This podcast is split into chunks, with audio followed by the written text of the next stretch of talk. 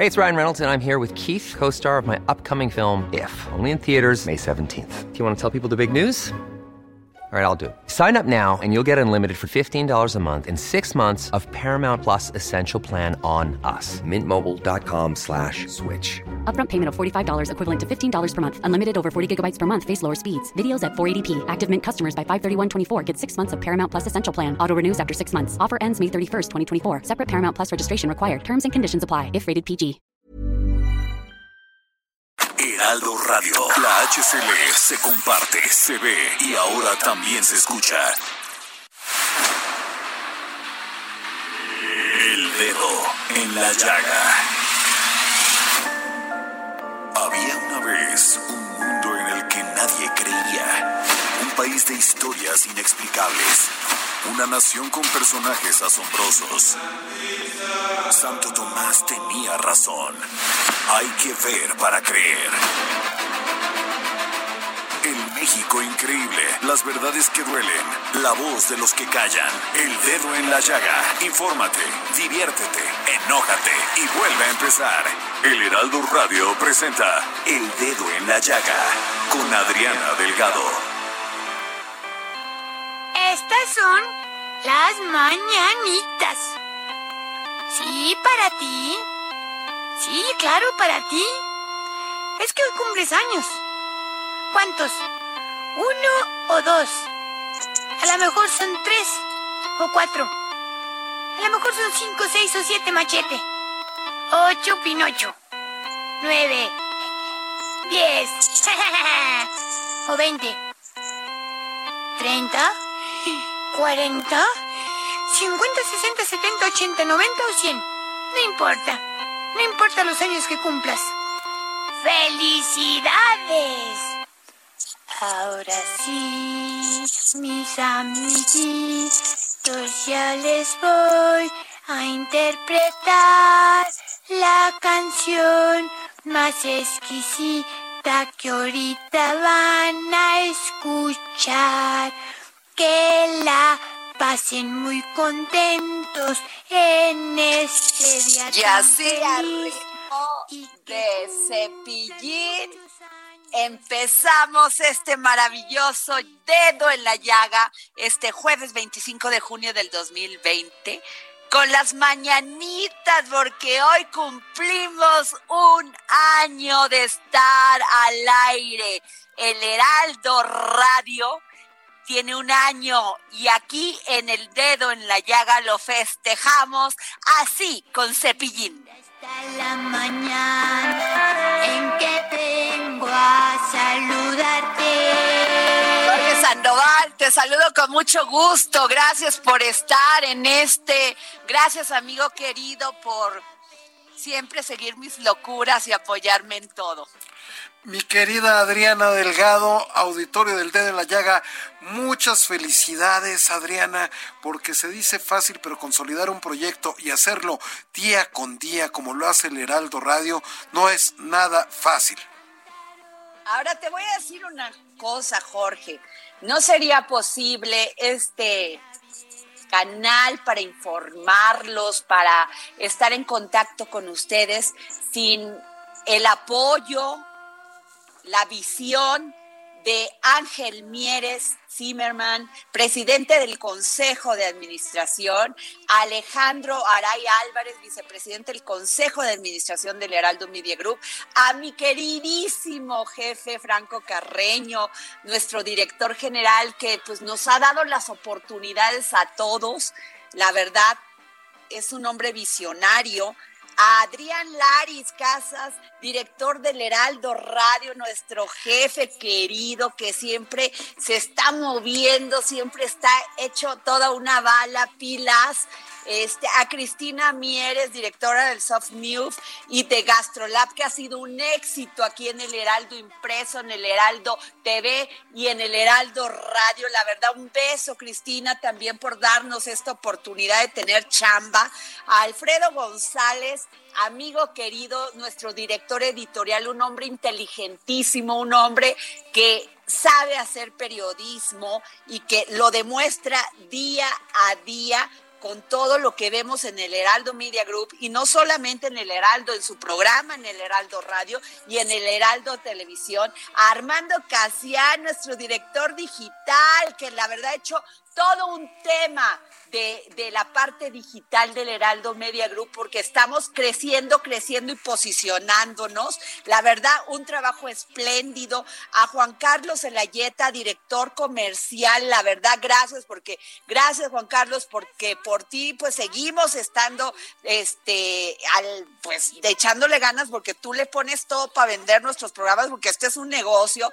Y a y de, también de todas las relaciones institucionales. A Isaías Robles, gracias Isaías por tenerte. Eres un extraordinario director de información. A Heriberto Vázquez, que siempre le estoy dando lata, que si esto, que si el otro. Yo sé que me lo perdonas porque siempre hay que ser que todo salga lo mejor posible y tú nunca nos has fallado, siempre estás ahí. A mi queridísima jefa Merlos, editora general bueno, jefa Merlos, ¿qué te digo? Eres de mis mujeres favoritas en el mundo mundial, como dicen los chicos. Y bueno, a todos nuestros compañeros, que no quiero dejar de mencionarlos, a Mario Maldonado, a Sergio Lupita, a Adela Micha, a Blanca Becerril en los estados, a Salvador García Soto, querido amigo, a Virginia Ramírez y Juan Pablo Abreu, a Javier Solórzano, que es mi compañero que sigue, a Jesús Martínez Mendoza,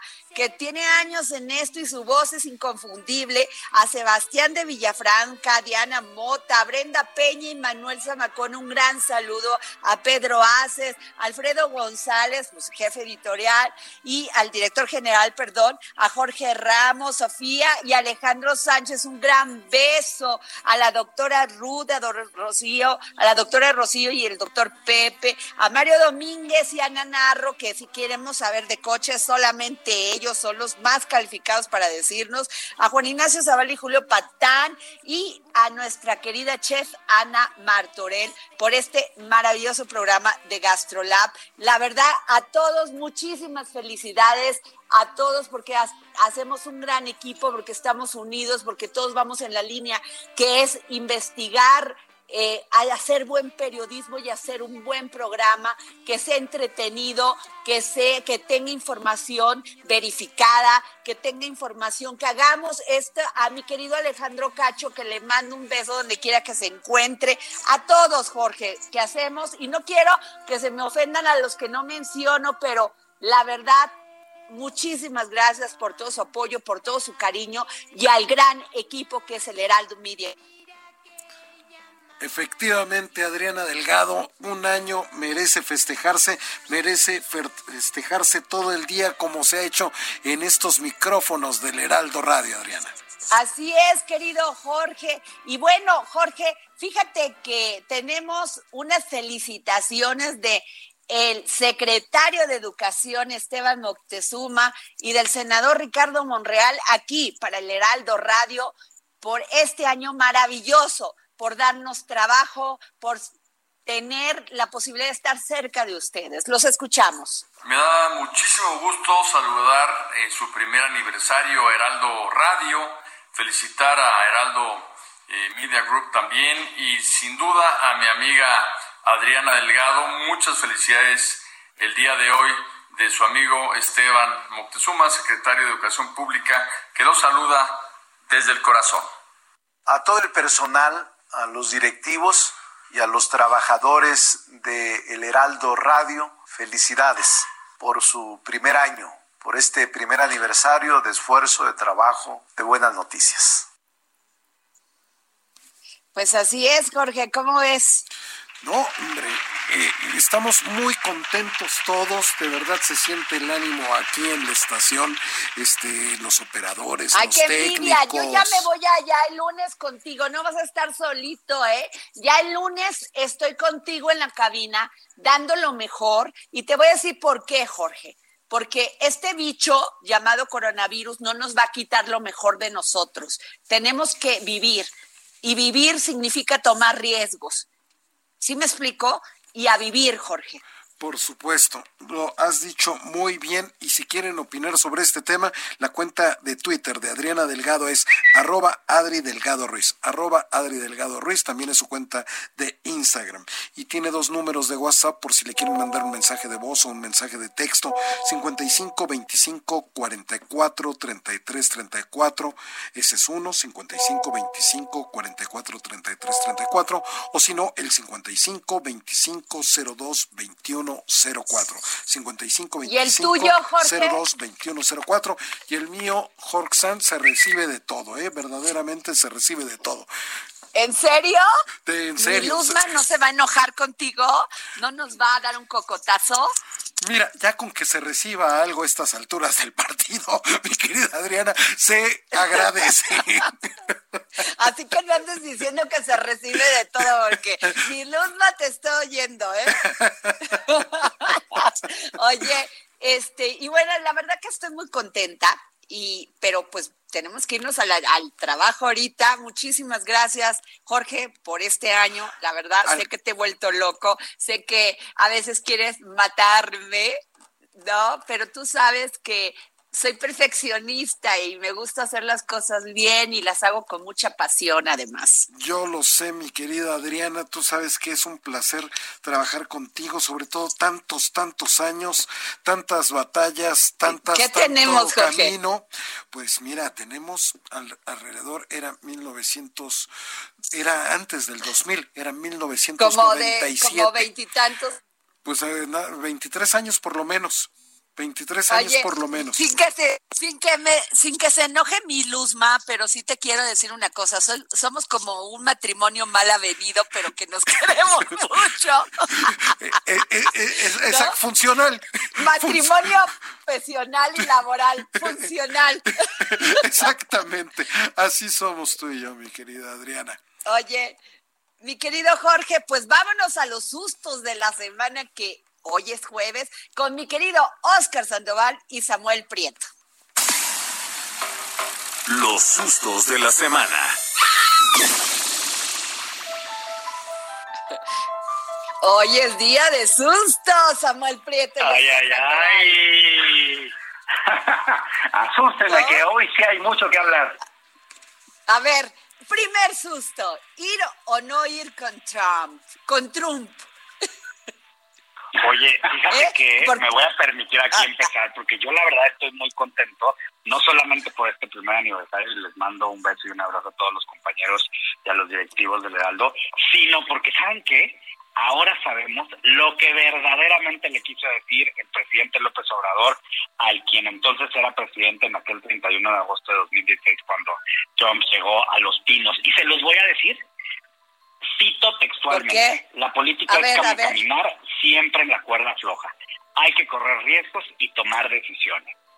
Entonces, pues digo, la verdad es que yo, yo les voy a decir una cosa. Al principio traía yo esta duda y decía, ¿qué le diría a aquel eterno ahora presidente Andrés Manuel candidato si fuese el otro presidente y fuesen digamos, las mismas circunstancias, que, él no hubiese ganado, por ejemplo, y se hubiera dado esta coyuntura, pero ya lo sé, ya me respondió en pasado, en presente, y espero que hasta en futuro la política es como caminar siempre en la cuerda floja, hay que correr y tomar ¿Sabes qué?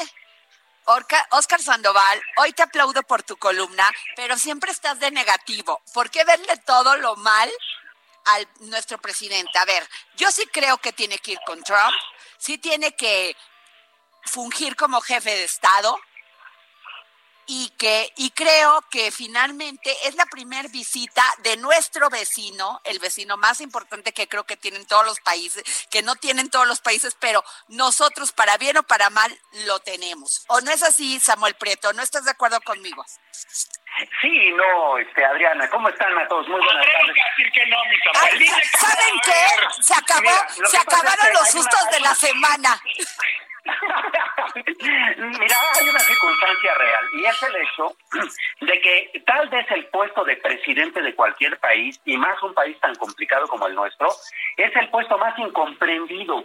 Es decir, es más, ni los candidatos alcanzan a entender lo que realmente significa ser presidente hasta que no están en esos zapatos. Entonces, desde la oposición es muy fácil decir, ay, fuiste o no fuiste con Trump. Bueno, ya estando en los zapatos la cosa cambia, pero lo que sí es muy claro es que los periodistas y analistas vemos las cosas desde el punto de vista coyuntural. ¿Y qué sucedió en esta ocasión? Bueno, pues que Trump dijo que López Obrador lo visitaría ya en la Casa Blanca en el marco de una reunión en donde hablaba, por cierto, de migración y del progreso de su proyecto que sigue todavía mm, mm, empujando bastante de es construir un muro fronterizo. ¿no? Además, eh, cabe decir que el señor Trump había tenido una serie de actos de campaña pues, con muy poca existencia en estados hispanos como Florida. Entonces, bueno, ¿qué será? Que de repente va a utilizar de nuevo al mandatario mexicano, sea López Obrador o sea Peña Nieto, o sea quien sea, va, va a utilizarlo de nuevo como una plataforma electoral para poder jalar el no estoy de acuerdo contigo, no estoy de acuerdo contigo, porque lo mismo hizo Peña Nieto y lo recibió valiéndole gorro todo el mundo y no ayudó en nada Peña Nieto que Peña Nieto va a apoyar a Trump. Perdóname, nadie votó por, por el candidato del PRI. O sea, el PRI perdió. Entonces, no creo que eso vaya a influir. La gente ya no es tan tonta. La gente entiende, créeme, más de política de lo que te imaginas y los políticos deberían estar temerosos por ello. Entonces, yo opino que no es así, pero Oscar Sandoval. Pues miren, yo quiero cerrar con algo que dijo mi querido Samuel y el tema es que el problema en este país que vemos las cosas solamente donde estamos parados y no en función del país y lo que le corresponde. Aquí estamos hablando de dos jefes de Estado, lo que pasa es que en México nos cuesta mucho trabajo entender entre candidato, jefe de gobierno, jefe de Estado, eh, y hay que ver para adelante. Y ver para adelante implica no solamente reunirse con Trump, sino ver para adelante significa ver por el futuro de México y no solamente por la inmediatez. Jorge Sandoval, ¿tú estás de acuerdo con ellos? mi querida Mira, por, por, lo general no se puede estar de acuerdo ni con Samuel ni con ni con Oscar, la verdad de las cosas.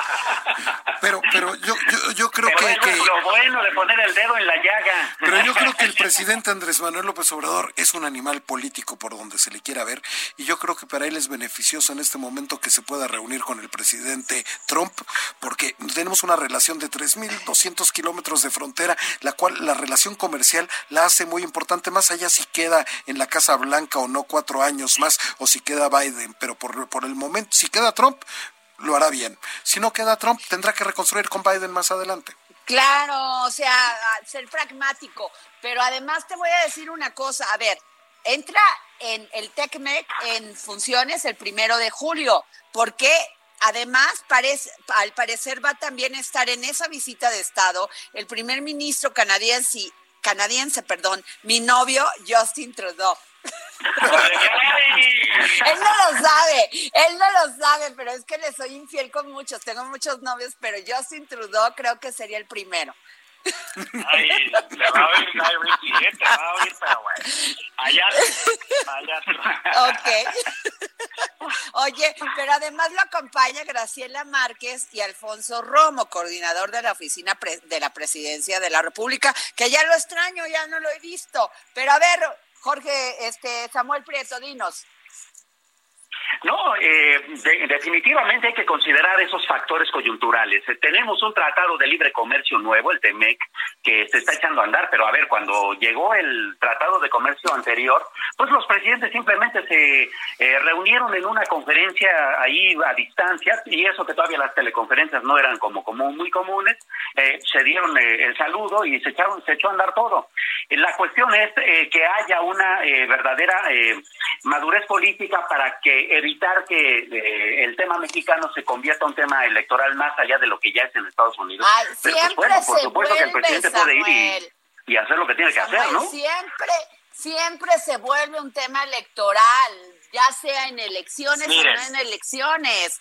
O sea, vas a ver cómo van a salir. Si fuera con Biden, también salen los republicanos. ¿eh? A ver, Oscar Sandoval. Hay por ahí una encuesta que a mí la verdad me tiene fascinado porque toma en consideración no solamente lo que dice la gente, por lo que la dice la gente que votaría o por quien dice la gente que votaría, sino otros factores como el económico. Y le da pues, unas condiciones a Biden mucho más positivas que al señor Trump. Eh, yo quiero y no va a visitar a Biden, por cierto, ¿no? Y no Biden. Yo quiero ver cómo se mueve, digamos, este tema que incluye la economía, que incluye la intención de voto y otros factores, en función de esto, no, no solo por quien al final gane, pero Peña no visitó a Hillary. Y a ver, Peña hizo lo mismo y era priista. O sea, tampoco fueron a visitar ni invitaron a Hillary, es lo mismo. Ah, sí, claro. O sea, no, no estamos pero, no muy correctamente. Claro, además desde la izquierda fue muy criticada justamente que la visita de Trump a Peña Nieto, entonces ¿por qué incurrir en algo que antes fue criticado, no? Por ellos mismos. Ese está desde el punto. Porque es pues que, es que ya lo dijiste pero mal pues pensados, es que ¿eh? Depende de dónde estén parados. Y ese es el Claro. problema de Sí. este país. Ese es el problema de este país. Si, estu- si hubiese otro presidente, les quiero, quiero nada más oír la cantaleta que había alrededor de la previsión del Fondo Monetario Internacional sobre la contracción de la economía en México. Ya estarían hundidos en lo más, en lo más hondo del centro de la tierra. Pero como ahora Ay, estamos desde ¿saben otro qué? punto de vista, ahora es Qué negativos, ¿eh? decimos. Bueno, a ver, pasemos a otro tema. Yo sí, o sea, digo que el presidente que está bien, que vaya a Estados Unidos, que se, que funja como jefe de Estado y que le vaya bien. Pensé que ibas a cantar que le vaya bien, que le vaya mal. de cualquier manera. Te oí muy A ver, el, el, el segundo susto. Los ingresos del sector servicios se hundieron 26 punto por ciento en abril, su peor caída desde que hay registro. Ocho de nueve sectores que lo componen tuvieron resultados negativos durante el cuarto mes del año, informó este jueves el Instituto Nacional de Estadísticas y Geografía. Samuel. Bueno, y se quedó corto, ¿no? Digo, 26.5% no lo creo yo con honestidad y tratando de no ser tan negativo, este, pues ah, se quedó corto porque, pues bueno, hoteles no están funcionando, muchos servicios no están funcionando. Bueno, el fontanero de la esquina, pues de repente puede venir y de repente no según según las normas, ¿no? Este, una estética no está abierta, o sea, hay muchos servicios que no lo están. Entonces, definitivamente la cosa está complicada. En efecto, coincido en que nunca eh, ha pasado esto en esta magnitud desde que se tiene registro y ahí es donde viene el reto de cómo le vamos a hacer para levantar todo esto, ¿no? Pues sí. Oh, eh, Jorge Sandoval. Suscribo lo que ha dicho mi querido Samuel Prieto. Ay, no en esta ocasión, en esta ocasión sí lo suscribo. Y es más, y a priori estoy en contra de Oscar Sandoval. Qué bonito hablas, Jorge Sandoval. ¿eh? Qué bonito hablas. Miren, a mí llámenme negativo, pero el tema no es abril. Negativo. El tema es que el indicador acumula cuatro meses seguidos en terreno negativo, de los cuales tres no estábamos cerrados, no había coronavirus en México, apenas estaba en el otro mu- en otro mundo y todavía creíamos que no existía. Esto empezó desde enero y pasa lo mismo con el tema de contracción económica. La contracción económica, e insisto e insistiré, no empezó con el cierre de la economía a partir de priorizar la salud. La caída en la economía empezó desde antes y seguirá cayendo. Y en el 10.5% del FMI también están considerados las decisiones que se están tomando. Pero ese era otro susto de la semana. Ya te adelantaste, Sandoval. Es que ese es el que me tiene más asustado que nada. Entonces, estoy Oye, pero, motores a ver, para que todos va- estén de acuerdo conmigo cuando lleguemos a eso. Te- no me tenemos, tenemos dos minutos nada más. El verdadero susto de esta semana fue el sismo y el polvo del Sahara. Ah, sí, claro. Ver. Nada más nos falta un apocalipsis zombie o una cosa No, por el estilo, ¿no? Calla, ¿qué que cállate, que calla. A ver, a ver, este, Jorge Sandoval, dinos. Mira, todavía más susto podría ser que vuelva a opinar Oscar Sandoval. A ver, este Oscar Sandoval, dinos, ¿cómo, qué onda con el, o sea, me preocupo porque estamos en medio de una pandemia que no sabemos cuándo vamos a salir. Y si, o sea, el sismo ya lleva 10, gracias a Dios, porque hasta el Papa nos mandó bendiciones, imagínate. Pues mira, yo aquí honestamente, ahí sí Jorge va a tener la razón. Aquí me meten a un terreno de otra parte de mi vida, pues que es entender que el mundo y el universo está cambiando, eh, que hay cosas sucediendo, pues que tenemos que asumir y, dejarnos ahora sí que resbalar este suavecito y pues cuidarnos del coronavirus, este, pues los asteroides, digo, cada rato hablan muchísimo de que uno de dos kilómetros va a caer y que luego se desvía. Ay, no, Este, calla, polvo, pues, calla. Pues realmente solo me preocupa porque pues dicen que se van, dice el doctor Gatel, pues que más pueden morir. Y pues la vida es ante todo la prioridad, ¿no? Entonces, pues hay que tomar las cosas buena onda. Samuel Prieto. Sí, claro, bueno, pues al final del día ya quedarnos en casa con el con el con el cubrebocas o salir corriendo por una alarma sísmica o de repente cuidarnos más porque ya viene más polvo y entonces trae agentes patógenos y entonces hay que reforzar el el, el asunto del, del cubrebocas. Bueno, pues yo creo que todo esto más bien nos llevará a, a construir un buen kit de supervivencia, ¿no? Este, y entonces seguramente eso eso nos ayudará un poco a, a- a ¿Sabes saber qué? qué hacer eh, sin Y te Rafa. voy a decir a qué más. ¿Sabes qué, Jorge Sandoval? Ya no vamos a tener sustos de la semana. No, después de esto, No, no, también esto es- Perdón, me tengo que decir esto. También sirve para que vayan a ver los documentales acerca del sismo que pueden encontrar Bueno. en internet, ¿no? De la Tierra grita perdón, para que nos Oigan, bien, ¿eh? no, Pero- no se vayan porque tenemos una entrevista con Víctor Villalobos y luego regresamos con los siguientes sustos de la semana. No se vayan, ¿eh?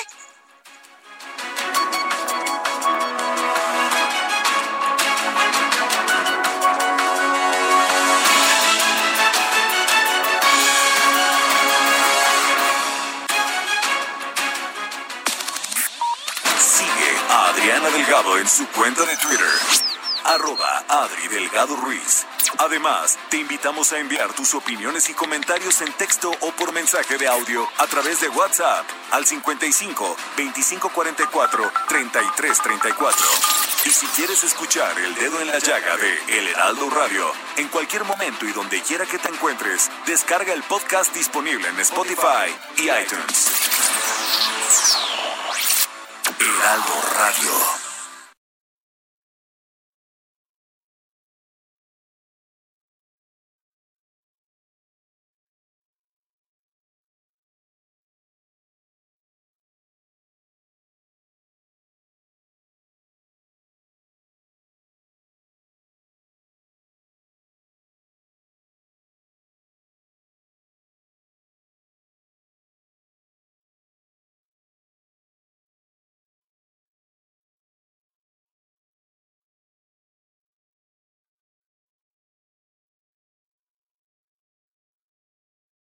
Heraldo Radio. La HCL se comparte, se ve y ahora también se escucha.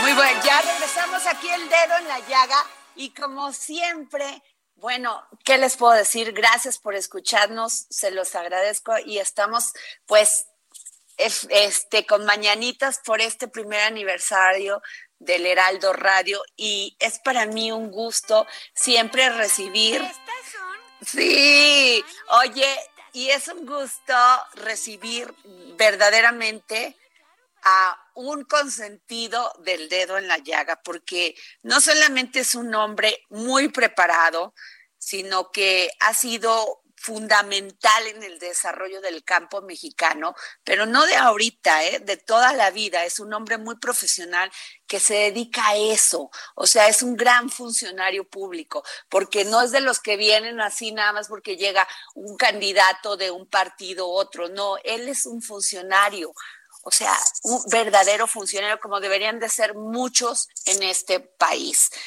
Y doy la bienvenida al doctor Víctor Villalobos Arámbula, secretario de Agricultura y Desarrollo Rural. Muy buenas tardes, secretario, secretario de Agricultura y Desarrollo Rural. Muy buenas tardes, ¿cómo está? Pues gracias, Adriana, por ese espléndida eh, comentario. Este, pues contento por estar nuevamente en tu programa. Y si me permites, antes de cualquier cosa, quiero felicitarlos al Heraldo Radio por este su primer aniversario. Felicitar a los directivos, a los periodistas, a los conductores y a todo el equipo que hace posible pues, estas transmisiones. Nuestro más sincero reconocimiento. Y en particular, por supuesto, eh, en forma especial, la, nuestra felicitación a este espacio, a este espacio radiofónico, por tener todos los días el dedo en la llaga sobre temas de interés nacional. Gracias Ay, por el espacio que le das a agricultura. Estoy muy contento y agradecido. No, muchas gracias, secretario. Y usted es nuestro consentido, aunque se nos encelen muchas personas, nos importa. En estos tiempos de coronavirus ya no nos debe de importar qué piense la gente. Pues Oiga, gracias. secretario. Le quiero hacer una, o sea, este, una pregunta. Ya va a entrar en función el TECMEC en primero de julio. Así es. ¿Cómo está la agricultura en México? ¿Cómo- ¿Cuál es la perspectiva que tiene usted y la perspectiva en cierto sentido? Bueno, somos muy optimistas porque efectivamente esta entrada en esta nueva etapa del TEMEC eh, pues va a fortalecer la agricultura mexicana, va a fortalecerla sobre todo en esa proyección a la- al mercado de Norteamérica, tanto a Estados Unidos como a Canadá. Y tenemos hoy día indicadores pues muy positivos respecto a cómo vamos y cómo vamos a seguir incrementando nuestra participación en los mercados de Norteamérica. Nada más comentar que tenemos un superávit en este primer cuatrimestre en la balanza eh, agroalimentaria eh, de aproximadamente el 11.6%, o sea, eh, una balanza eh, comercial con un saldo a favor de, de 4.800 millones de dólares. Eso es pues, superior a lo que eh, teníamos el año pasado.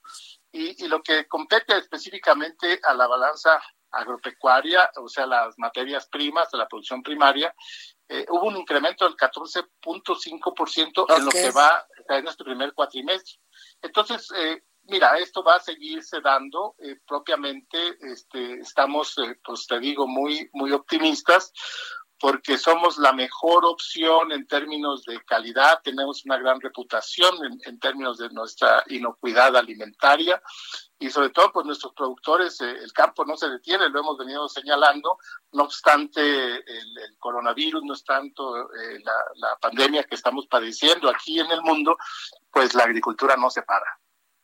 Así es, secretario, y de todos aquellos, pues finalmente las cosas en, en un momento dado, pues todo se renueva, todo cambia. De todo esto que te- tuvimos hace dos años y hace menos de, o sea, de, de en dos años, pero se agudizó en este año con el tema de muchas importaciones de productos agropecuarios a, a Estados Unidos. Eh, y el presidente va a ir próximamente a visitar a, a- al presidente. Trump. ¿Qué, qué, qué temas de agricultura serían importantes o van a tocar si es que va- los lleva en la agenda? Bueno, sí, efectivamente, lo que lo que queremos es fortalecer eh, un mercado eh, justo, un mercado transparente, que se reconozcan este, nuestras eh, capacidades productivas, que no haya eh, que interferencia este, por prácticas eh, desleales o prácticas este, monopólicas en, en función del mercado. Estamos integrando un mercado entre los tres países y en ese sentido eh, yo te podría anticipar, hay una gran coincidencia con el secretario Purdue, el secretario del Departamento de Agricultura de Estados Unidos y la propia ministra de Agricultura de Canadá, con quien nos juntamos y, y tenemos una, yo diría, una muy positiva relación. Los tres estamos buscando reglas claras, que no haya este obstáculo al comercio, porque en la medida que tengamos un mercado más integrado, en esa medida vamos a ir creciendo los tres países. Claro. Y no solamente se trata de, de fortalecer el mercado, digamos, de Norteamérica, sino ser verdaderamente una opción para la seguridad alimentaria mundial. Si sumamos los tres los tres países, la verdad es que tenemos eh, números muy, muy positivos y yo diría pues que vale mucho la pena este, mencionar. Este, somos eh, una, una, una potencia en términos de producción de alimentos a nivel mundial. Claro. Secretario, tenemos también con nosotros aquí en el dedo, en la llaga, nuestros colaboradores, porque es nuestro primer aniversario. Este, Claro. aquí en el en el Heraldo Radio a Óscar Sandoval y a Samuel Prieto y a- a- obviamente a Jorge Sandoval. Ya les dije que se porten bien, así que empezamos con Óscar Sandoval para hacer su pregunta. Secretario, qué gusto Estamos a la saludarlo. orden. Siempre es un gusto platicar con usted y ver cómo conocer el sector. Una duda bien importante. Yo cada vez que veo los resultados de la economía, el que siempre nos saca adelante y el que siempre va hasta arriba es el sector primario. ¿Cuál es el futuro y qué tanto podemos desarrollar más este sector primario para que pues no solamente de los empleos que está dando y la economía que está dando hasta ahorita, sino también a futuro, obviamente en el marco del TIMEC, pero sobre todo pues en el marco global de la economía y del consumo interno mexicano? Bueno, tienes razón, este, la agricultura pues ha venido creciendo, no ha parado y eso pues en muchos gracias a los productores. Pero la clave está no solamente concentrarnos en el mercado de Norteamérica, que ya de por sí este, pues es fuerte, más o menos el 70% de, nuestro, de nuestra producción eh, pues parte precisamente para esta región. Estamos fuertemente este, impulsando eh, aperturas de mercados y, y, yo creo que es pertinente mencionarles porque esto es algo completamente nuevo. Hemos abierto en esta semana la exportación de uva de mesa de Sonora a Corea del Sur. En ese sentido, pues eh, nuestra, nuestra, el resultado, digamos, de, pues, de una ardua gestión finalmente ya se cristaliza con 19 huertos, eh, 10 empacadoras de, pues de, Sonora, de Hermosillo, de Caborca, de Empalme, de Guaymas, que ya este, esta semana exportamos nuestra primera, nuestros primeros contenedores de, uva de mesa. Eh, quiero decirte con esto, quiero decirles que eh, pues no estamos eh, apostándole únicamente a lo que nos trae de por sí positivo, digamos, el, el tratado, este, el TEMEC, sino que necesitamos diversificar el mercado. Y en la medida que lo hagamos, porque el potencial de la agricultura mexicana está mucho más de lo que hoy día logramos y lo que tenemos. Yo estoy claro que este, la tecnología, la innovación, eh, la capacidad productiva y sobre todo nuestros productores tienen, digamos, un universo y un horizonte de potencialidad pues bastante grande, mucho más allá de lo que hoy día tenemos. México debe ser uno de los 10 países más importantes en producción, sobre todo de hortalizas y frutas del mundo. Ok, Samuel Prieto, va tu oportunidad. Qué bonito hablan, ¿verdad, secretario, estos muchachos? Sí, sí, muy bien. Estoy impresionado. secretario, ¿qué tal? Muy buenas tardes. ¿Qué eh, tal, Samuel? Preguntarle, preguntarle para un poco intentar cerrar el círculo de los eh, objetivos oficiales. Eh, es una gran plataforma la entrada en vigor del tratado del TMEC y como usted menciona también no solamente hacia el, eh, hacia el mercado norteamericano, sino hacia el mundo. Ahora, ¿qué pasa con la otra, eh, con el otro propósito, el que se planteó desde el inicio de la administración actual, que es alcanzar la, este, la, seguridad alimentaria, eh, la autosuficiencia en los productos más importantes? Muy importante, efectivamente. Mira, tenemos una gran capacidad para seguir incrementando nuestra nuestra capacidad productiva nacional y este como hemos venido trabajando de lo que se trata es ir disminuyendo la dependencia de la importación sobre todo en granos básicos y por eso se crea el programa de precios de garantía porque le queremos dar certidumbre a los pequeños productores del valor del precio de sus cosechas y eso estimula mucho para que eh, para que haya una eh, reconversión productiva, esto es dejar de sembrar, por ejemplo, maíz blanco y sustituirlo por maíz amarillo, que hoy día lo estamos exportando y el maíz blanco pues somos autosuficientes.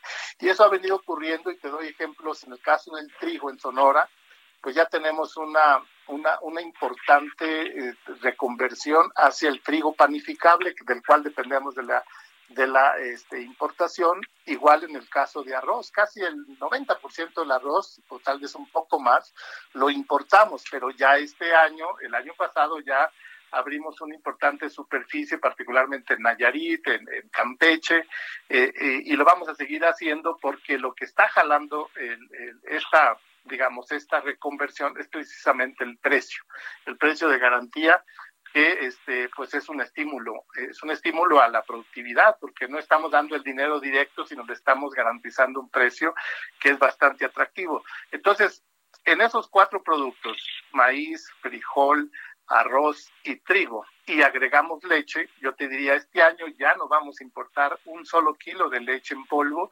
cuando hace dos años pues eh, eran casi más de 300 mil toneladas.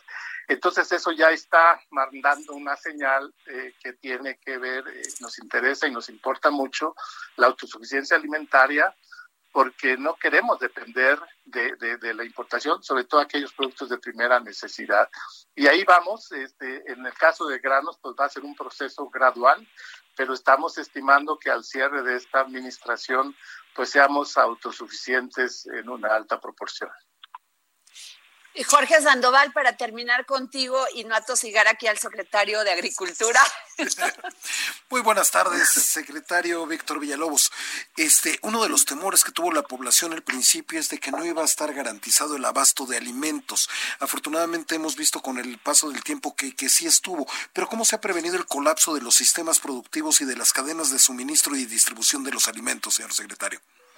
Sí, hemos, hemos definido en el contexto de la pandemia que estamos padeciendo cinco, como estrategia, cinco eh, acciones fundamentales. En primer lugar, pues no detener la actividad del campo, o sea, hemos venido señalando, el campo no se detiene, no se va a detener, la gente sigue produciendo, dependemos de, eh, de la vida, o sea, de organismos vivos, no podemos dejar de ordeñar las vacas, ni mucho menos dejar las cosechas en el campo.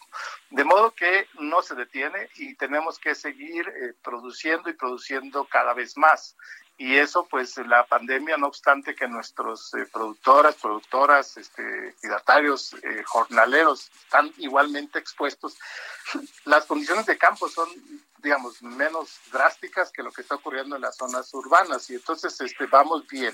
En estas eh, en estos cinco medidas que estamos tomando bueno primero es la no parar la producción y seguirla mejorando.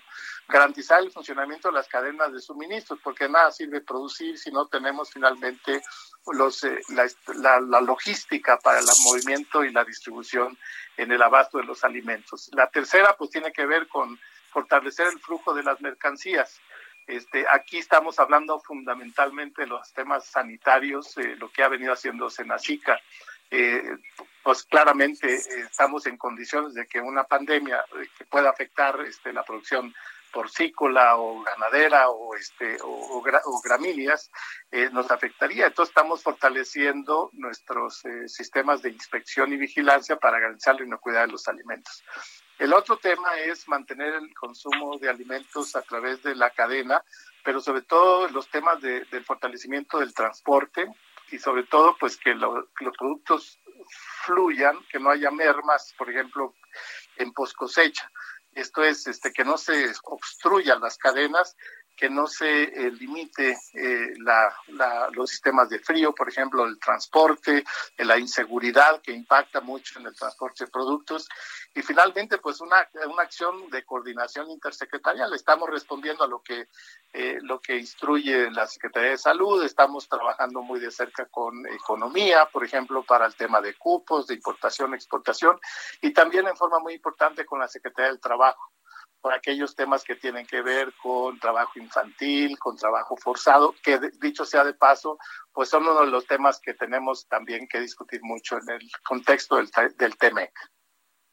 Pues muchísimas gracias, secretario Víctor Villalobos. No sabe cómo le agradecemos, secretario de Agricultura, por haber, por siempre, por siempre tomarnos la llamada para el dedo en la llaga. Gracias por su humildad y por su profesionalismo. Muy amable, con mucho gusto y nuevamente les reitero mi felicitación. Sigan como van. Gracias, secretario. Ay, perdón, ¿se nos cortó Jorge? No, ¿Sandoval? No, creo que el secretario se despidió.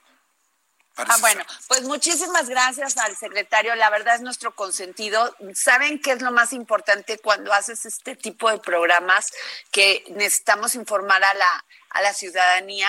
Es que un secretario de Estado se tome el tiempo para, para informar precisamente. Entonces yo le agradezco a Víctor Villalobos, a su equipo de comunicación social, que la verdad lo hacen espléndido, siempre están abiertos para informar y ayudar al gobierno de la República y en especial al presidente Andrés Manuel López Obrador. Bueno, pero siguen estos muchachos en la línea, Jorge Sandoval. Ahí están Oscar Sandoval y Samuel Prieto se aferran, se aferran. Se aferran, no quieren colgar. No, no quieren colgar. ¿Qué culpa tiene uno de divertirse haciendo esto? ¿Qué culpa, dime? Oye, a ver, vamos con nuestro queridísimo José Luis Camacho, no se vayan para participar todos en la mesa con José Luis Camacho. Y ya lo tenemos en la línea o le hiciste, bullying, Jorge. No, no, no, no, esta vez no. ¿Cómo crees que le íbamos a dejar sin pastel? Ay, hola, mi querido José Luis. ¿Cómo estás, Adriana? Mucho pues, gusto. Mucho en el primer aniversario del Heraldo Radio. Sí, pues estamos de, manteles largos y, y este una felicitación pues para el Heraldo Media Group que encabezan eh, don Ángel Mieres y eh, Alejandro Aray y que dirigen tan acertadamente personas como Franco Carreño. De veras que es una satisfacción ver el crecimiento del Heraldo Radio y para mí un orgullo participar en uno de sus programas más escuchados como es El Dedo en la Llaga de Adriana Delgado. Ay, gracias, José Luis. Bueno, José Luis, a ver, eh, eh, tocamos en, el, en los sustos de la semana el tema de Trump, pero ¿cuál es tu opinión? Porque está, está en la línea también Samuel Prieto, Oscar Sandoval y Jorge Sandoval, porque no quisieron colgarte, hicieron bullying. O sea, siguen aferrados al teléfono. Bueno, mira, Adriana, yo creo que una pregunta central sobre el tema de la visita del presidente López Obrador a Estados Unidos es, en realidad, ¿qué pierde el presidente de México visitando a Donald Trump en la Casa Blanca?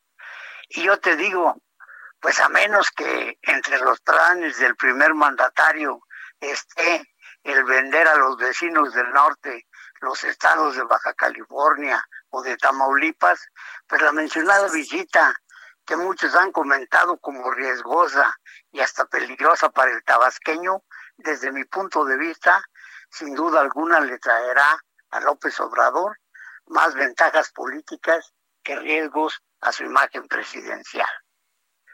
¿Sí lo crees así, Samuel? Este, perdón, perdón, eh, José Luis Dinos, termina, por favor, perdón. No, bueno, lo que yo te digo es que enumero rápidamente tres de las ventajas que yo advierto en la visita.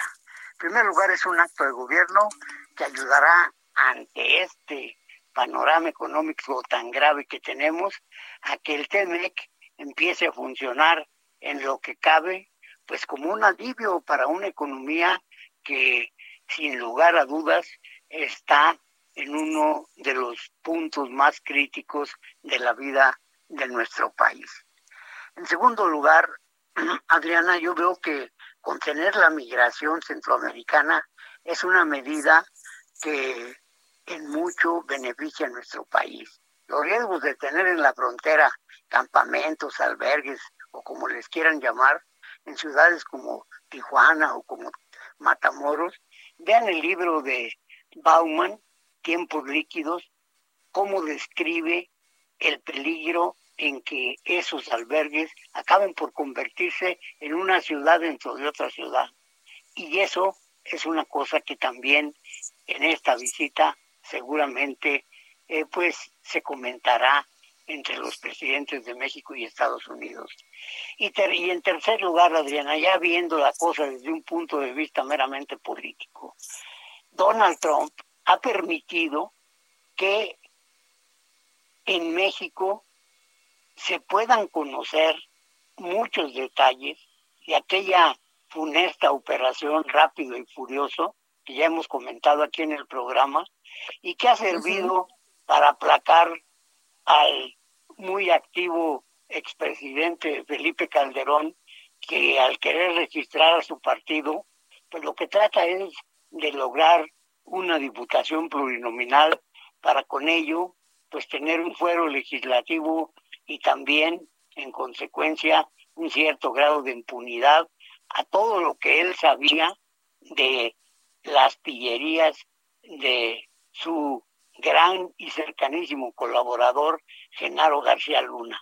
Ahí está la declaración de... Pero pues dicen que, pero dicen que no se dieron cuenta, que no sabía nada de esto. Bueno, ayer el general Ángeles Aguajare dijo que él entregó por escrito la información de los nexos de García Luna con los cárteles de la droga. Claro que ahora Calderón dice que él no sabía nada, pero pues ahí están vivos los tres, Adriana. García Luna, que algo tendrá que declarar allí en la Corte de Nueva York. El general, que no creo que se desdiga de lo que ha firmado. Y Felipe Calderón, pues simple y sencillamente yo te haría una pregunta de los 64 mil pesos, que sería, ¿usted le cree a Felipe Calderón? Yo francamente no. O sea, no veo por dónde esté el riesgo de la visita de López Obrador a la Casa Blanca. Que Donald Trump está a un paso de las elecciones que pueden reelegirlo o no pueden reelegirlo en el próximo noviembre, pues López Obrador no va a votar. Y si no gana Trump, pues el TEMEC no va a cambiar sustancial, sustancialmente con los demócratas. De tal manera que rasgarse las vestiduras y decir que México está en peligro, pues eso es, desde mi punto de vista, ¿verdad? Una exageración. Si no se va a vender la frontera norte, ni tampoco se va a comprometer deuda, ni mucho menos se va a definir a México como un país santuario de eh, los estados que protegen o a narcotraficantes o a migrantes. No sé dónde le ven Totalmente el de acuerdo. Totalmente de acuerdo, pero yo sí creo, José Luis, que, bueno, ya no tenemos tiempo porque Jorge ahorita va a venir a hacernos bullying y va a decir que tenemos que cortar. Ya es más, ya me está diciendo que tenemos un minuto, pero nos vamos, José Luis, con esta reflexión tuya, con lo que tuvimos en los sustos de la semana con Oscar Sandoval. Despídete, Oscar, de nuestro, de nuestro público, de nuestra audiencia, Samuel también, Jorge Sandoval, y terminamos con la despedida de don José Luis Camacho. Pues para mí, este, en realidad, en esta semana de temblores, sobresaltos y enfermedad de COVID para el secretario de Hacienda, pues esperamos que la próxima sea cuando menos más leve y nos escuchamos el próximo jueves. Bueno, Oscar.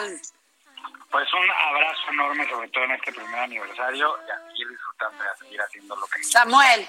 Pues, pues igual, este, una felicitación enorme a todos nuestros compañeros allá en el Heraldo Media Group. Este es un aniversario muy importante y será el primero de muchos para continuar poniendo el dedo en la llaga. Y Jorge, termina el programa y despídenos. Muchas felicidades al Heraldo. El Heraldo Radio presentó El Dedo en la Llaga con Adriana Delgado. Escucha la H, Heraldo Radio. Imagine the softest sheets you've ever felt. Now imagine them getting even softer over time. That's what you'll feel with Bowl and Branch's organic cotton sheets. In a recent customer survey, 96% replied that Bowl and Branch sheets get softer with every wash. Start getting your best night's sleep in these sheets that get softer and softer for years to come. Try their sheets with a 30-night guarantee. Plus, get 15% off your first order at bowlandbranch.com. Code BUTTERY. Exclusions apply. See site for details.